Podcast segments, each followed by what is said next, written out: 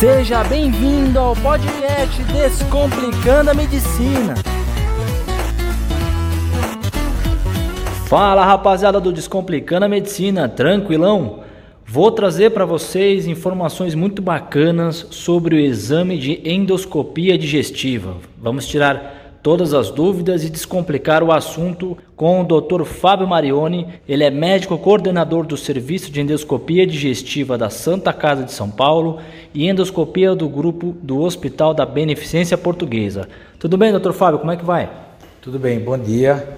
Vamos lá, vamos falar um pouco sobre endoscopia digestiva alta. Legal, então vamos começar do básico. O que, que é a endoscopia digestiva alta? A endoscopia digestiva alta é um exame realizado através de um aparelho que é introduzido pela boca e vai examinar o trato digestivo alto, que compreende o esôfago, o estômago e o duodeno. Eventualmente, eh, isso pode ser estendido para via biliar mas é um outro tipo de exame que se chama colangiopancreatografia retrógrada endoscópica. Mas o mais comum, o habitual, é o exame do esôfago, estômago e do odeno. E através desse exame você vai ver as alterações ou a normalidade dessa mucosa vai ver também motilidade do trato digestivo, se ela está se processando adequadamente, vai ver também o duodeno. É, eventualmente a gente pode encontrar nessas, nessas regiões inflamações, pode ser feito o diagnóstico de neoplasias, tumores, e isso pode ser comprovado através de retirada de fragmentos dessa mucosa para exame microscópico para exame histológico e isso se chama biópsia, quando ela é realizada dessa maneira. O senhor já disse algumas indicações para a gente. Quais são as indicações principais de um exame de endoscopia? As indicações mais comuns que a gente vai ter do exame endoscópico são pesquisa de pacientes com dor no abdômen ou dor na região do peito, chamada dor retroesternal, aquela sensação de queimação retroesternal. Então, basicamente, o que a gente chama de dispepsia, que é aquela sensação de má digestão, de empachamento pós-prandial, quer dizer, após as refeições. Além disso, também é, pacientes que apresentam vômitos frequentes ou dor abdominal associada a sinais de alarme, que são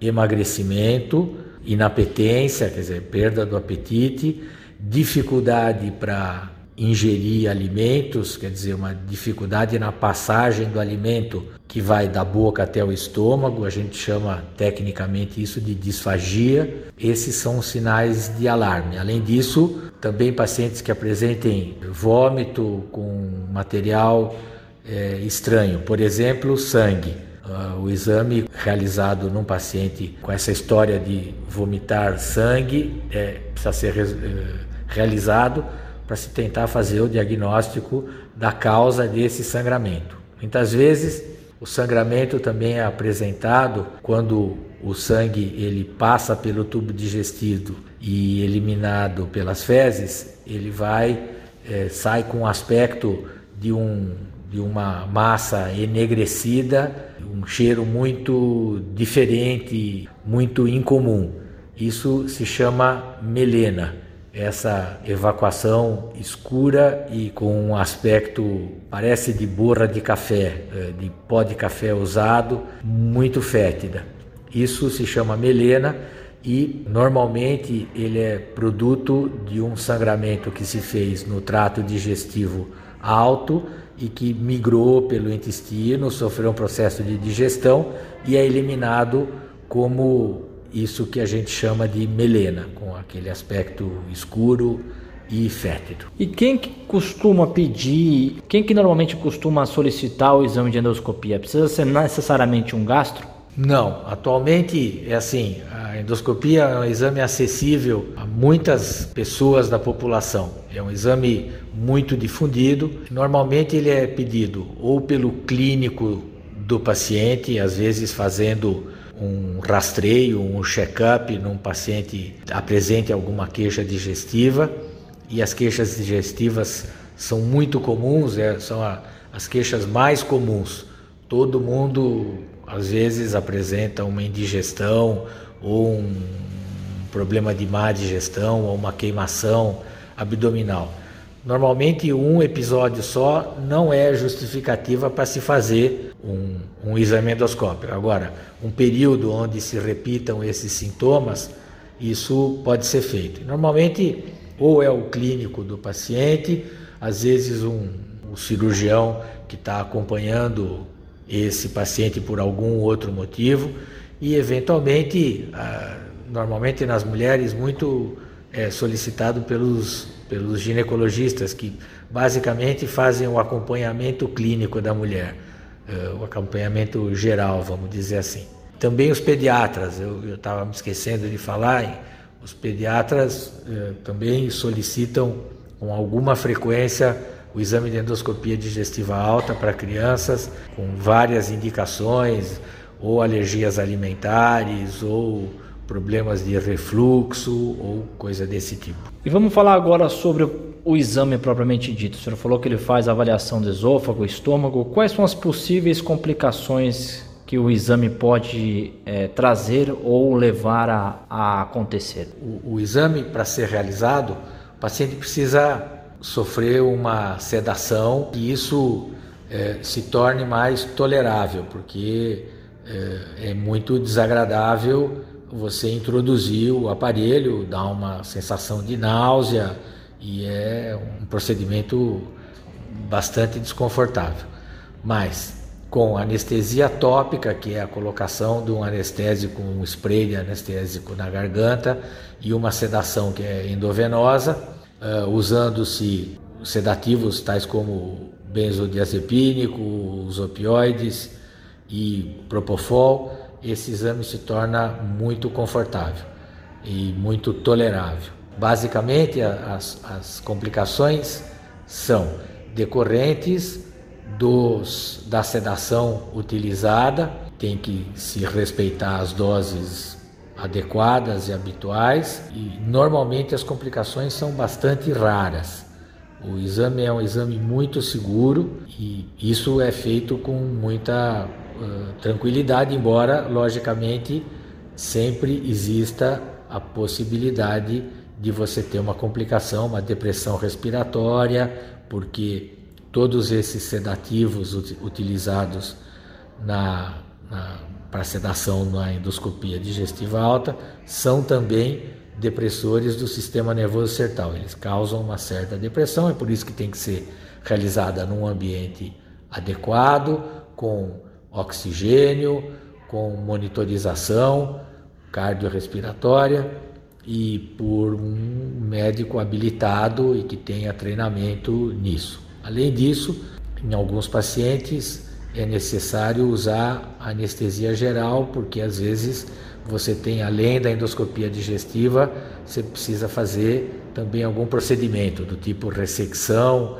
de pólipos, dilatação de estenoses ou uh, tratamento tais como esclerose de varizes de esôfago ou ligadura de varizes esofagianas, retiradas endoscópicas de lesões, por exemplo, lesões neoplásicas ou pré-neoplásicas. Então, isso tudo é, aumenta o tempo do exame, aumenta a, o que a gente chama de morbidade, quer dizer, a possibilidade de haverem complicações desse exame. Mas, de maneira geral, o exame diagnóstico assim, é um exame de muito baixo uh, nível de complicações e é bastante seguro. Vamos explicar para o pessoal por que, que é necessário fazer o jejum antes do exame. Todo mundo pensa que só porque faz a introdução de um, uma sonda pode ser aspirado o conteúdo e não precisa fazer o jejum. Explica para a gente por que, que precisa fazer o jejum pré o exame. O jejum é essencial na realização da endoscopia digestiva alta por duas razões. A primeira é porque o trato digestivo tem que estar tá vazio, tem que estar tá limpo para que se possa examinar todas as paredes dos órgãos que, que vão ser examinados, principalmente o estômago, porque é onde fica uh, retido a maior parte do, do bolo alimentar antes de passar para o intestino delgado. Então, esse tempo de esvaziamento do estômago é de aproximadamente 8 horas, variando às vezes para mais para alguns pacientes, para alguns tipos de pacientes. Varia com a idade, varia às vezes com comorbidades que o paciente possa ter. Por exemplo, a gente sabe que os diabéticos têm uma maior dificuldade de esvaziamento eh, gástrico. No mínimo 8 horas de jejum para que o trato digestivo esteja livre de resíduos. A outra coisa importante é que, como a gente vai introduzir o aparelho pela boca e vai introduzir na via digestiva, isso pode dar náusea e o paciente pode vomitar o conteúdo que esteja no estômago. Portanto, eh, esse conteúdo voltando, vamos dizer, pela boca, ele pode ser aspirado, quer dizer, pode entrar para a via aérea e esse paciente pode desenvolver uma pneumonia chamada aspirativa, que é uma das pneumonias mais graves que existem, porque aquele conteúdo gástrico vai para a via aérea, vai para o pulmão e dando ali um processo inflamatório, infeccioso muito importante, que é a pneumonia aspirativa.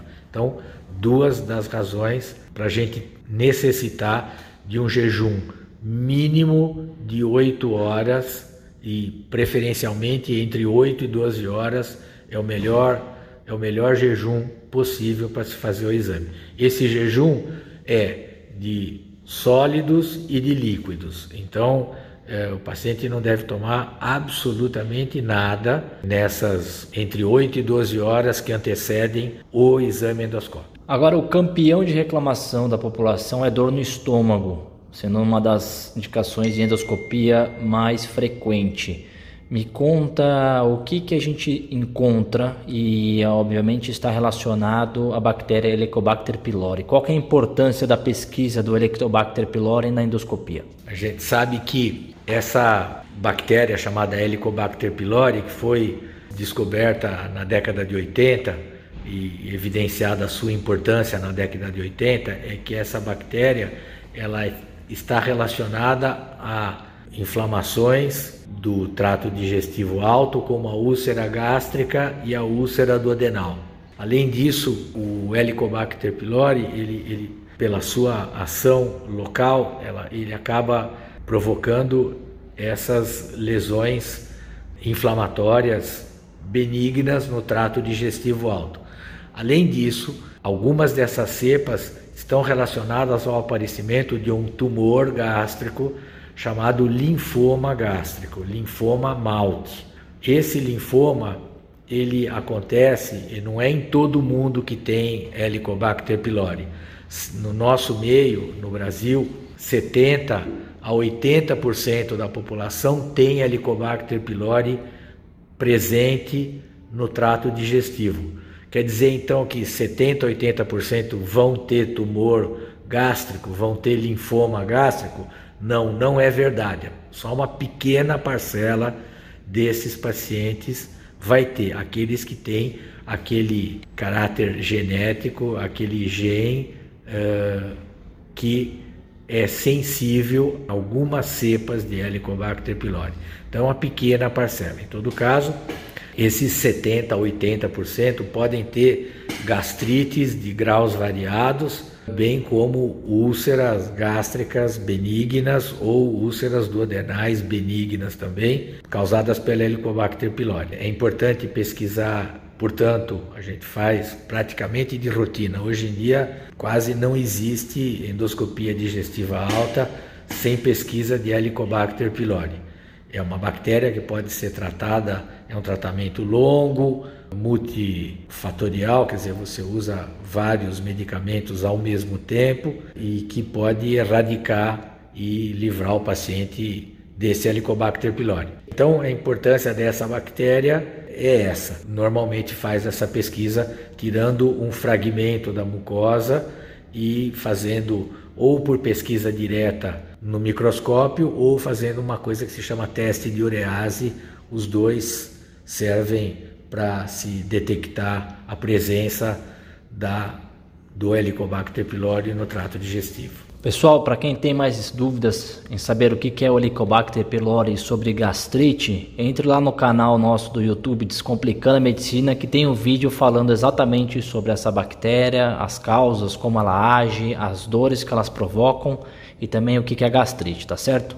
Quando acabar aqui, você confere lá no YouTube o canal Descomplicando a Medicina. E a última pergunta que eu deixo para o Dr. Fábio é o seguinte: o pessoal toma indiscriminadamente omeprazol. O omeprazol ele é usado para tratar dores gástricas e qualquer problemas de ressaca que o pessoal toma, abusa um pouco na alimentação. O omeprazol ele causa muita alteração na mucosa gástrica quando se faz um exame de endoscopia? O omeprazol é uma medicação muito efetiva no controle dos sintomas digestivos de é chama-se inibidor de bomba de prótons, ele age diminuindo a acidez da câmara gástrica, que é, vamos dizer, o habitual da câmara gástrica é conter ácido, ácido clorídrico, e ele diminui a acidez da câmara gástrica. O grande problema do omeprazol é que ele pode, ministrado ou tomado indiscriminadamente, mascarar uns sintomas e sinais que sejam mais importantes e mais graves do, de uma lesão do estômago. Então, o, uso indiscriminado pode eventualmente fazer melhorar eh, sinais e sintomas, a sintomatologia de um paciente que tenha, por exemplo, uma lesão grave, um tumor, e que tomando-se omeprazol sem se saber por que está acontecendo aquele sintoma, você poderia mascarar e fazer a doença progredir é, sem o diagnóstico adequado. É por isso que é importante é, é que seja uma medicação sempre orientada por um médico, onde ele vai avaliar quais os sintomas que o paciente tem e se é, há necessidade de se fazer uma endoscopia digestiva para se ter o diagnóstico correto do que é aquela a origem daqueles sintomas, em vez de ficar fazendo-se a automedicação com omeprazol, que pode ser uma coisa que pode é, mascarar uma doença séria e que pode ser curada é, se você fizer o diagnóstico dela a tempo correto. Muito bacana, doutor Fábio. Obrigado por descomplicar esse tema da endoscopia, tirar um pouco das dúvidas do lado do Instagram. Se você tiver mais dúvidas ou querer mais informações, acesse lá o portal descomplicandamedicina.com.br ou lá nosso canal do YouTube. Doutor Fábio, deixa suas considerações finais.